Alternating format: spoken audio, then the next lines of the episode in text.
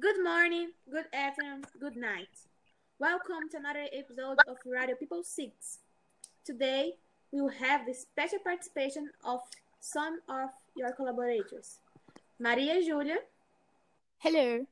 Janine, Hi. and a new person, Ana Júlia. Hey.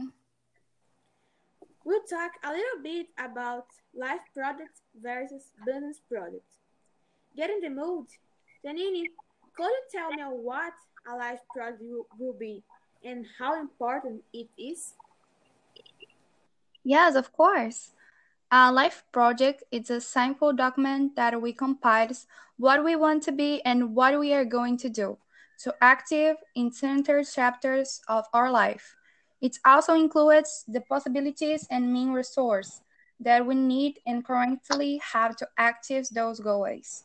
It's a Maria Life projects is all a little manual where we register our dreams and the active we are going to carry out in order to fulfill those goals.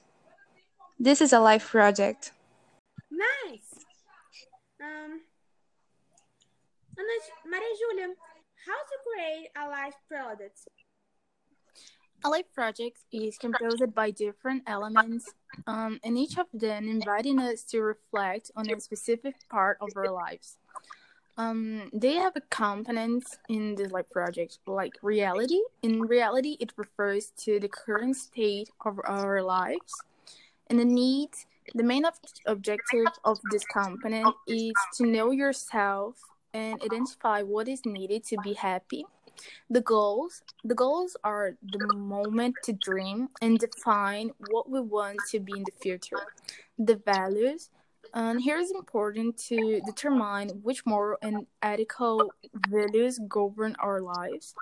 And a decision once the elements mentioned above are defined we can trace a path to follow based on our reality needs goals and values um, to create a life project, start with your project by reflecting on the areas to be designed. For example, when relationships, professional life, and much more. Well, it's very simple, no? Yeah. Um, Ana Júlia, and how do I implement my life products and the Island professional life? Uh, so, in a business life, have a project is so important to succeed. That is, cutting spend unnecessary and prioritize the essentials. For the what the cost don't shall not exceed. Some tips important to be successful in your project is in the beginning, what how are your situation, your faults, and your quality, and right after define your objectives. After all, they are important to have a right direction. After that, challenge yourself with a deadline of a time to get fulfilled your objectives. And for don't not to lose heart during the process, trying to find a motivation for this everything. The final action is the next step in our plan to everything is gonna be right. And use and abuse of the technologies. We are in an advanced world and obvi- obviously the things is more easy to use this. Now that you know every step, put in the action and be ready to grow up in your business life. May I say something more? Um, a life project can bring many benefits. In addition to being a path to happiness, it also brings resilience, determination, and tolerance. Well, now a more pertinent question. Do any of you have a life product and if so, can you tell me? Yes, I'm trying to have a, a life project. Actually, when I see a life project, it's me organization. I really like trying to put in my life for to try to organize my studies, the relationship who I have with my family and friends, and with the dreams who I really want to can be true in future. So um, it's something very good because I really want success in my life, and a life project is something if you use and use correctly, you're gonna have you're gonna have the success. Whoa, I When I grow up, I want to be Janine.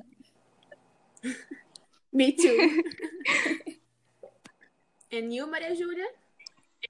I have a life project that each day passing, I add more things to it, and it makes me think so much about my faith, my relationship with my parents and friends and everybody around me, and what I want to be in the future, you know? Yeah, that's it.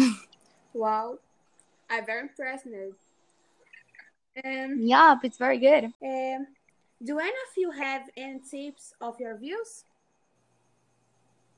Alguma dica para os telespectadores? Uh, My only tip is like you have to reflect what is going on in your life to do a life project. Like you have to reflect about everything you did to today. Yeah. Um, any more?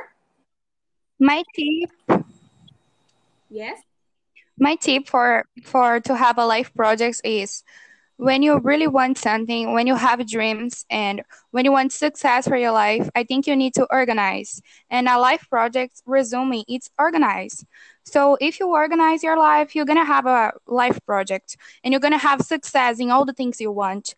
And the more important it's you see who i am what i want to be what is the house I want to have, what is the dreams I want to to make to come be true, and what is the relationship who I want to with my friends and with my father, with my mother.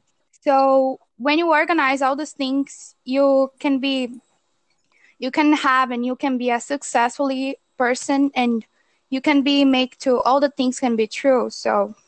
I think organize is a good tip for a life wow, project. it's so important to have a life project. True. It's very important. Yeah, it's very important. Like life project is like it's a well structured process combining self knowledge and, and planning and practice. It's just that you have to know to start thinking about a life project. Yeah. And Yes, I really agree with Maria Julia. too. Uh, and cutting spend unnecessary and priority is the essentials for what the cost don't shall not exceed in your projecting. It's a good. Well, girls, I appreciate your participation today and hope to be able to talk more with you in the future. For our views, we thank the audience and hope you in the next episode. Bye. Bye. Goodbye. Bye.